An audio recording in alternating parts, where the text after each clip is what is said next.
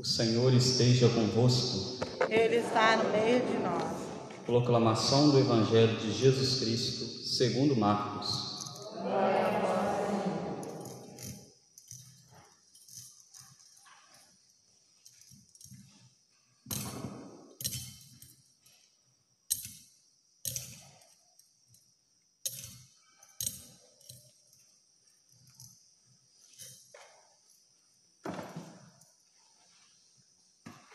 Depois que João Batista foi preso, Jesus foi para Galiléia, pregando o evangelho de Deus e dizendo: O tempo já se completou e o reino de Deus está próximo.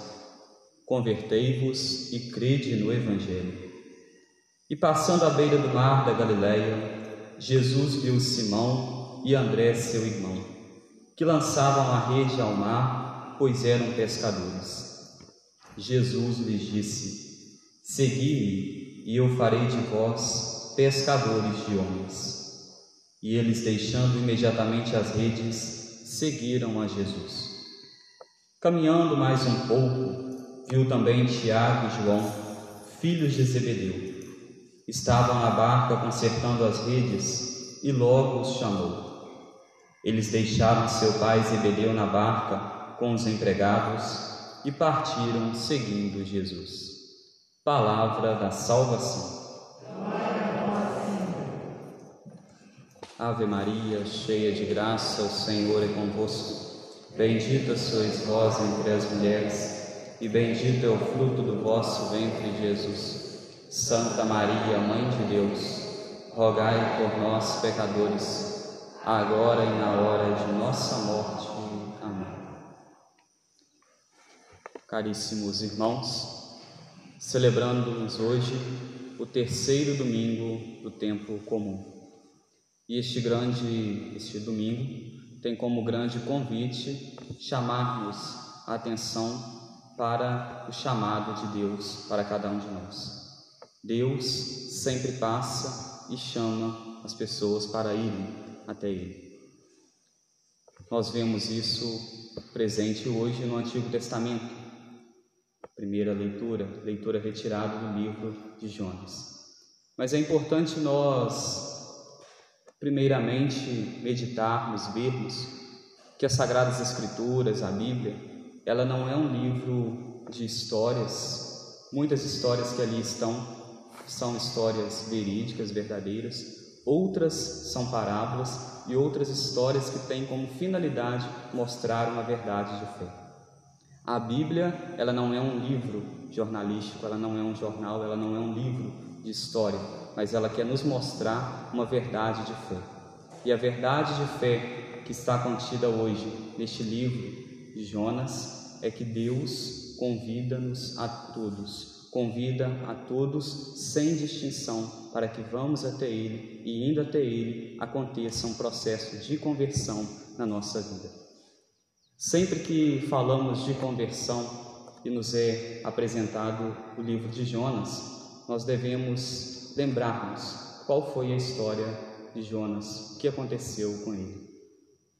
Jonas foi enviado por Deus para ir até a cidade de Nínive. A cidade de Nínive não era uma cidade povoada por judeus, era uma cidade na época pagã uma cidade que pertencia à Mesopotâmia. E Jonas então é enviado àquela cidade. Deus o envia, mas Jonas, pensando que Deus queria transmitir a sua palavra somente aos judeus, Jonas não vai para a cidade de Nínive. Ele pega um barco em direção a outra cidade. E no meio da embarcação acontece uma grande tempestade.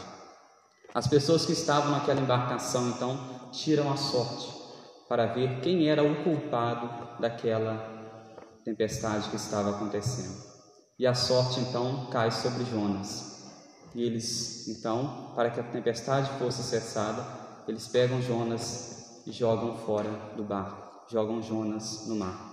Ali Jonas então é devorado por um peixe e depois, ao terceiro dia, ele é devolvido à terra, mas devolvido na terra de Nínive. E ali, então, ele passa levando a palavra de conversão. Como eu disse, não é um livro que tenta mostrar histórias verdadeiras, mas um livro que nos mostra uma verdade de fé. Assim como Jonas veio, Deus foi, enviou Jonas para que ele fosse até a cidade de Nínive. Pediu para que ele cumprisse este propósito, Deus também enviou seu filho a este mundo. Enviou seu filho a este mundo não somente a um povo, mas a todos os povos, sem distinção, até mesmo aos povos pagãos, para que eles se convertessem. E assim como lançaram a sorte sobre Jonas e o jogaram para fora do barco, assim também entregaram o Cristo, lançaram a sorte sobre suas vestes e o jogaram fora deste mundo, matando o Cristo numa cruz. Jonas ficou três dias dentro de um peixe. Nosso Senhor Jesus Cristo ficou três dias dentro do sepulcro. Jonas depois foi enviar a palavra de conversão ao povo de Nínive. Aquele povo se converteu.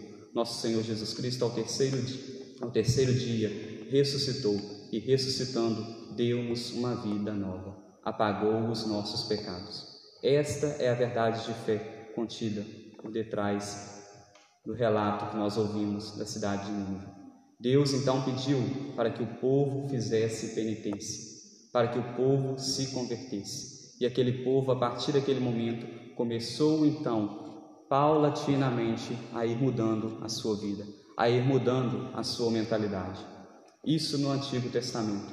No Novo Testamento, o tempo se cumpriu. O tempo se cumpriu, nós ouvimos no Evangelho de hoje, e então Jesus Cristo veio a este mundo. Cessaram-se os antigos profetas, os profetas maiores, os profetas menores no Antigo Testamento Cessou-se a figura de Abraão, a figura de Moisés. Agora é chegado o tempo oportuno. Nosso Senhor Jesus Cristo vem a este mundo. Após João Batista ser preso, Jesus começa então a anunciar a boa nova do Pai. Começa então a falar do Pai e chama pessoas para que o ajudasse, para que o auxiliasse nesta missão. Chamou primeiramente dois homens que estavam à beira do mar.